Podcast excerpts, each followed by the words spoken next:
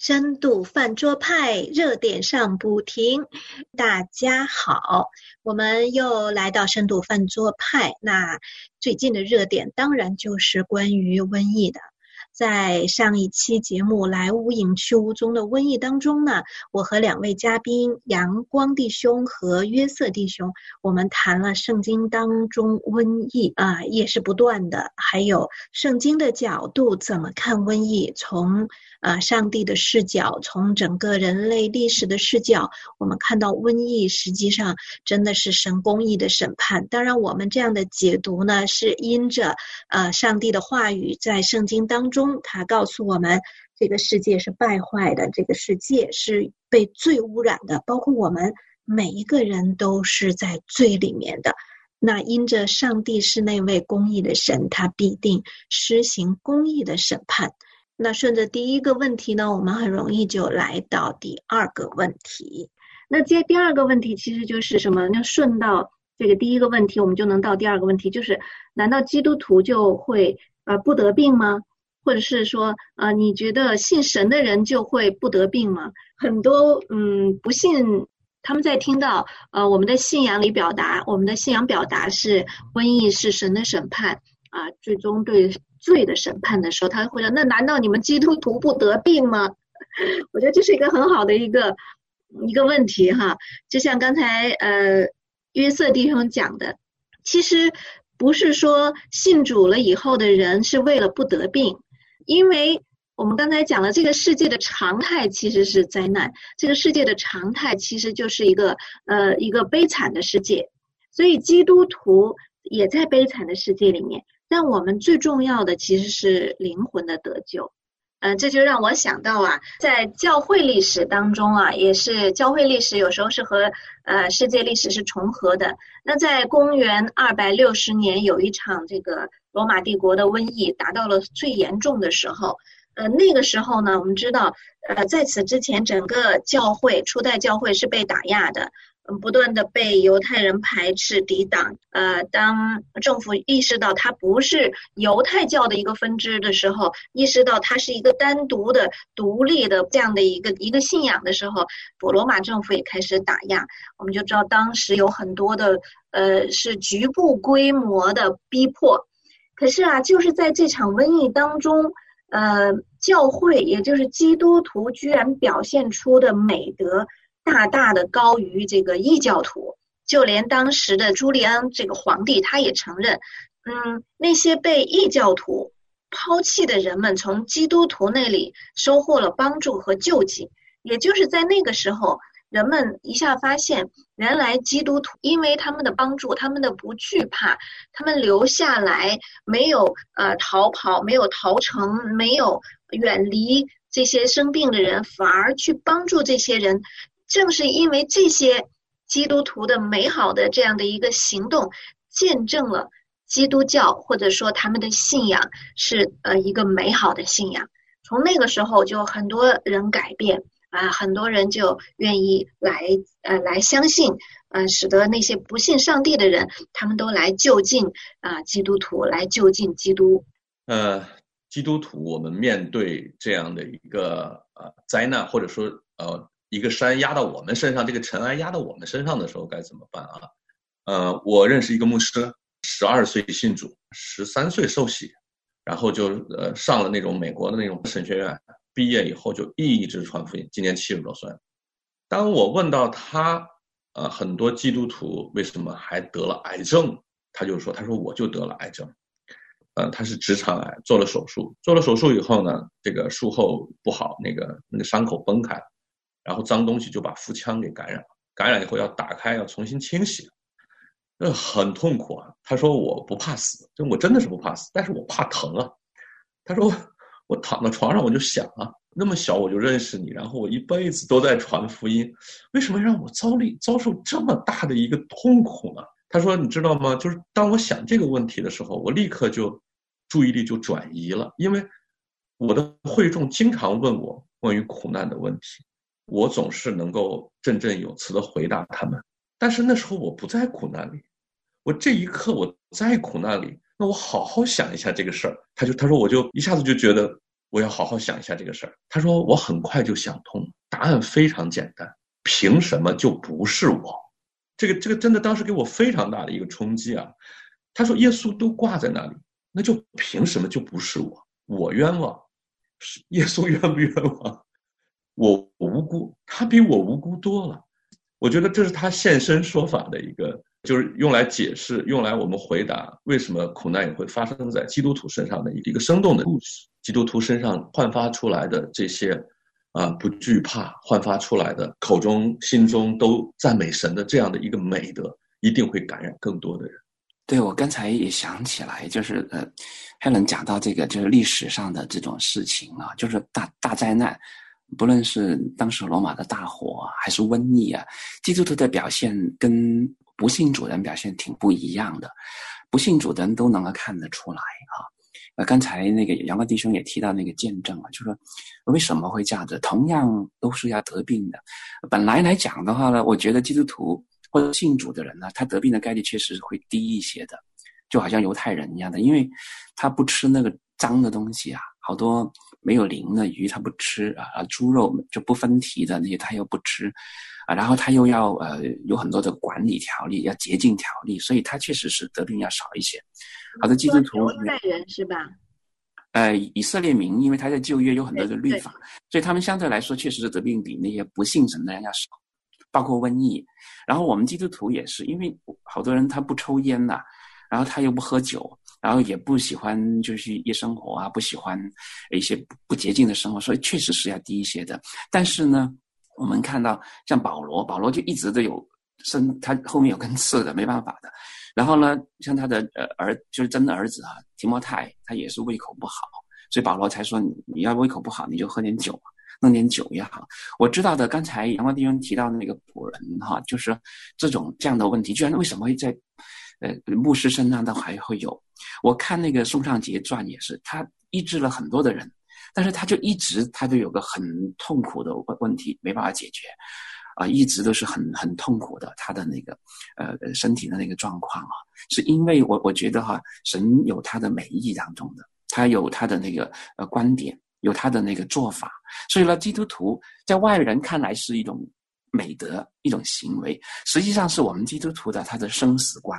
就他看地上的病、地上的事情和看在天上哪一个轻哪一个重，所以呢，他为什么别人都逃跑了？我我看那个罗马历史，他们很多人瘟疫的时候，连最有名的医生啊、什么太医啊，全躲起来了，因为怕接触人嘛。但是反正那个基督徒呢，他就去帮助那些得病的人呢，看看护他们呢。因为第一个，我们的生命都在主的掌管当中，得不得病、死不死都是主的。第二个，我们是为主来做见证的。也许我死了。让更多的人能够得救，这就是我们存在的价值。所以，我们有无数的沉船，就船难。为什么泰坦尼克到现在还在传他的故事？因为基督徒他就不怕死啊，他就把救生衣、救生艇全让给那些不信主的人，让他们说：“你们回去赶紧去找找教会啊，找牧师啊，我们把让给你了，我们是得救的。”因为他的生死观就决定了他的生活观，他的遵循神的旨意。遵循神的教训，并且要为主做见证，所以面对着这个瘟疫的时候，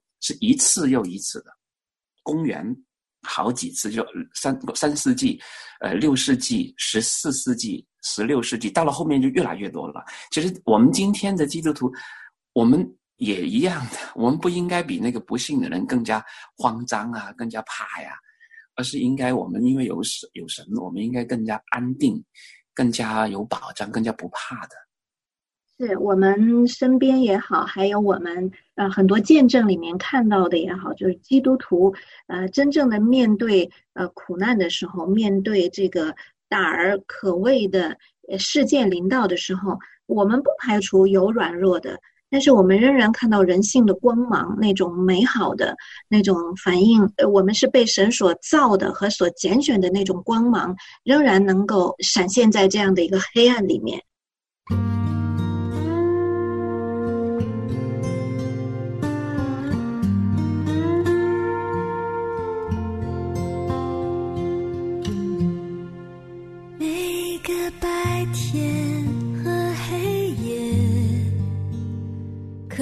来到主面前，心中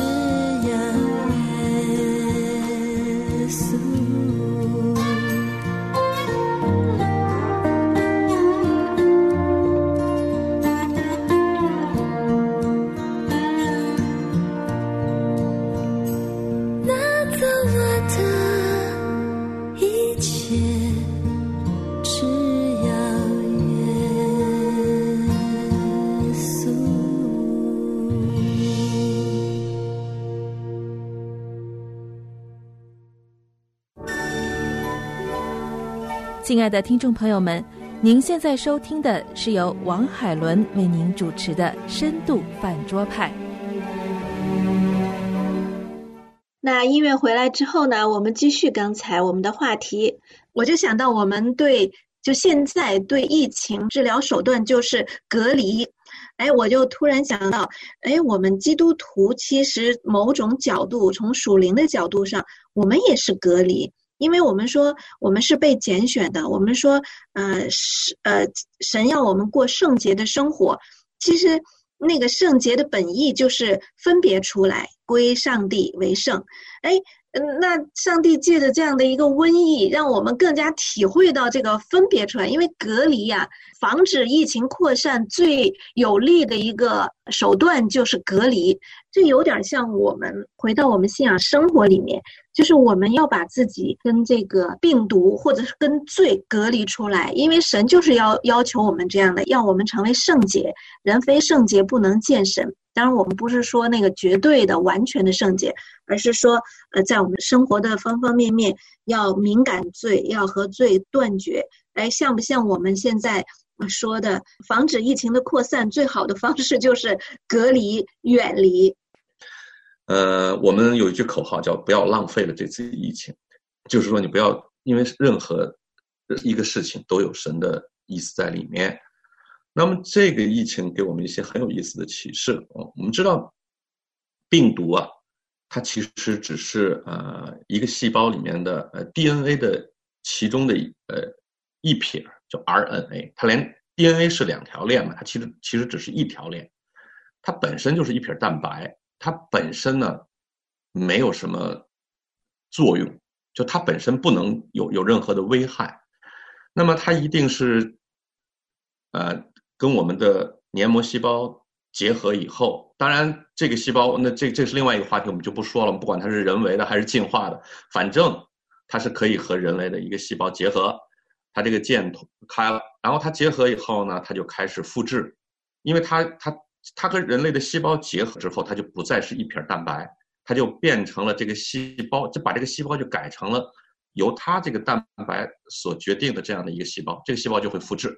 这个复制呢就会侵害我们的人体，那人呢是怎么反应的呢？那就有大量的白细胞出来跟它打，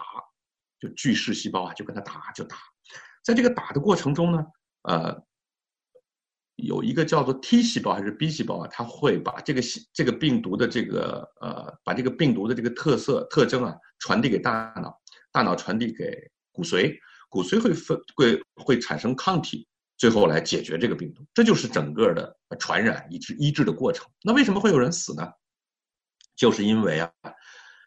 当这个当这个抗体还没有产生的时候，打得太惨了。这个战场主要在肺里。然后这个肺里全是，呃，痰水这些粘液，人就像被淹死了一样。这这个有点像什么呢？这个这是这是我说的这个病理症状，它很像罪啊。罪本身它是不能杀人的，它只有结合到人和人的某些和人的东西结合到一起的时候，它就开始在人的体内复制出症状。这个时候，人最后能不能抵抗罪呢？人靠着神是可以抵抗罪的，只要你只要你的只要你和神的那颗那个灵在，最终是要打败罪的。但是，如果你没有你没有产生抗体，你的抗体还没有来之前，你就输了。这就是什么？你和神的连接中断了。他我说的这个意思，我们在这里面讨论的挺深入的。就是什么意思呢？就是说，其实人的呼吸啊，人的呼吸是靠就是。神把这口这个灵吹到亚当的鼻子里，其实，在希伯来语里面，灵、风和气它是同一个字。那么就是说，在这个在这样的一个情况下，你可以这展开这样一个想象啊。假如说你和上帝的连接是是一直保持的，神最终会让你击败罪。其实，在这个人体的反应，它很像的。它蛮像的这么一个东西，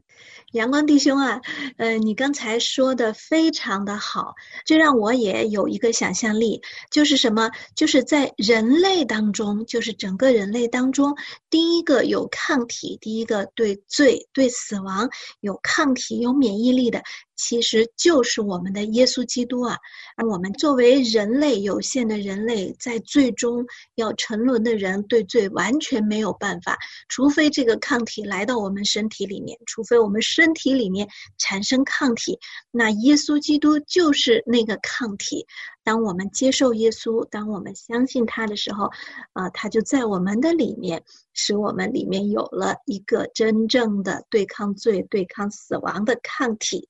哇，真是太神奇了！那我们也看到，就说到基督徒的见证，我们也看到在武汉当地呀，就有很多这样的弟兄姐妹，他们走上街头，呃，他们去发福音单张，也发防护服，还有口罩，呃，甚至呢。嗯，他们也去关注那些因为各样的情况不能离开武汉却无家可归的住在桥洞底下呀，住在这个街上的这样的一些一群一个群体弱势群体。真是我们看见在呃一个灾难来临的时候，嗯，真正一个体现一个社会的文明程度的是对弱势群体的关注。那嗯，我们就不说不说其他条件了，但是我们看见基督徒。或者是我们信仰里面有这样的一个爱人如己的一个因素啊，我们的神也让我们去爱你的邻舍，所以当基督徒去做这样的事情的时候，无疑他们就是在为上帝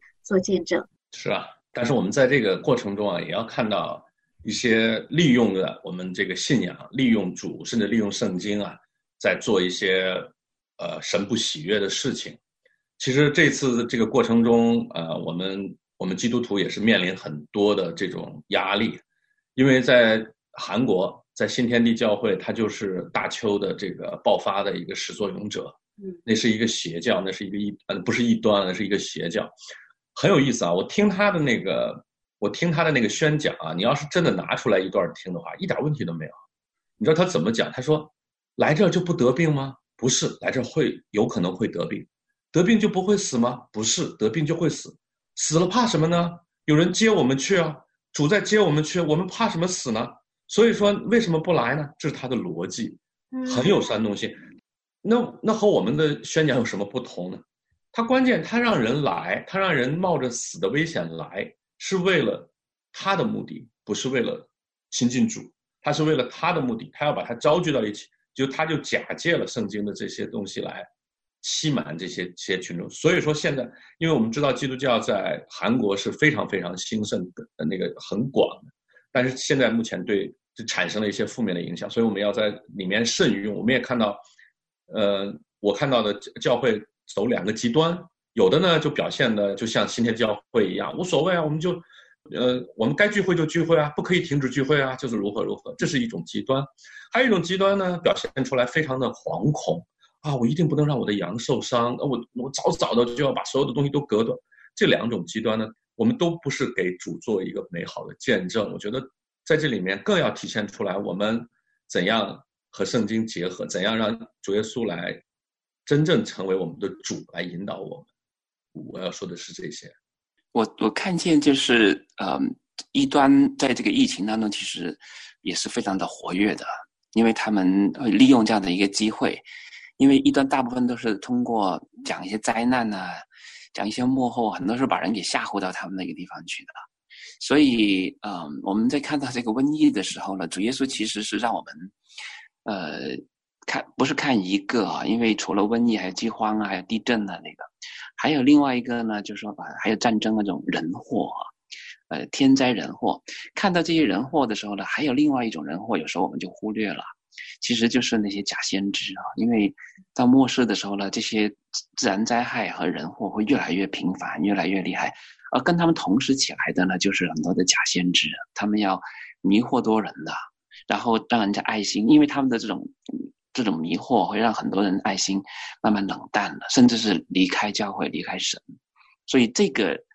呃，其实我觉得都是魔鬼啊兴风作浪的，把这个大浪给掀起来，把人给吓吓得就不敢往前走了。呃，所以主耶稣在那个大浪里面，让那些门徒，那门徒真的是已经吓得不行了。他们虽然是渔夫，虽然从小到大都在那个地方长大的，但是把他们吓得不行的时候。感谢神了，他们还会去找找耶稣啊，因为有主在船里面，就不用怕这些事情。我们今天也是这样子的，自然的要我们身体，要我们健康，要我们工作，要我们生意的这些挺吓人的。但是更吓人的是那个让我们离开主的，不这些，呃，就是这些假先知哈。但是越是这样子，又要又要靠我们的神了，又要跟主要连接，要跟他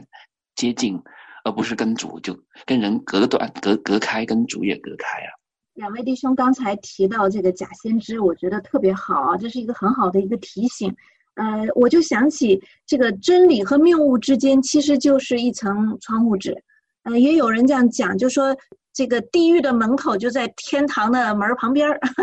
就一拐弯就到，很近。那就是说错谬的假先知所传的错谬的。它听起来像刚才阳阳光弟兄讲，听起来似是而非，好像也很有道理。但是呢，如果你对真理有个整全的了解，你对神的话语有一个完整的、认真的这种思考，你会，你应该有具备这种啊圣经常识和真理常识的人，就不会被他轻易带走。但是呢，魔鬼的伎俩或者说假先知的伎俩，确实非常的这个嗯可怕，或者因为他大部分讲的都对，但是在核心的地方就是错误的。比如说刚才我们讲的新天地教会，嗯，就像阳光弟兄分享的，整体听起来都没问题，可是它的核心却是在试探神，他就抛掉了很多常识性的一些东西。呃，那在幕后呢？呃，我们在圣经中也看到很多，呃，就是彼得前书啊、彼得前后书啊，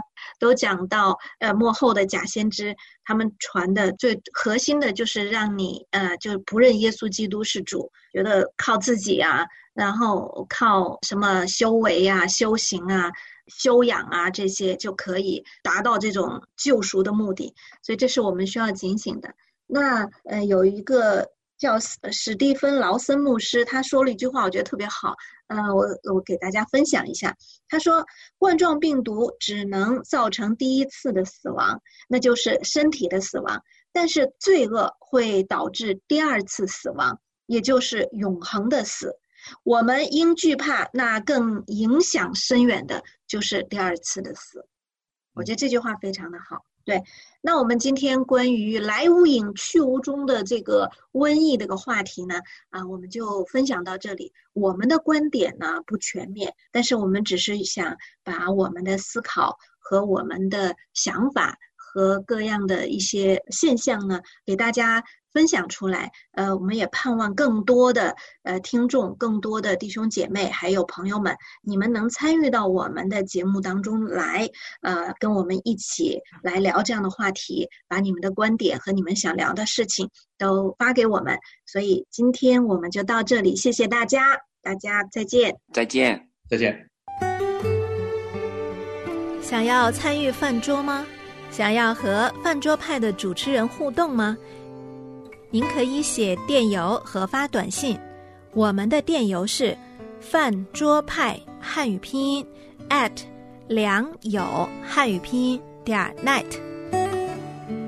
你也可以编辑短信发送到幺三二二九九六六幺二二，前面注明饭桌派，这样我们就能收到您的信息了。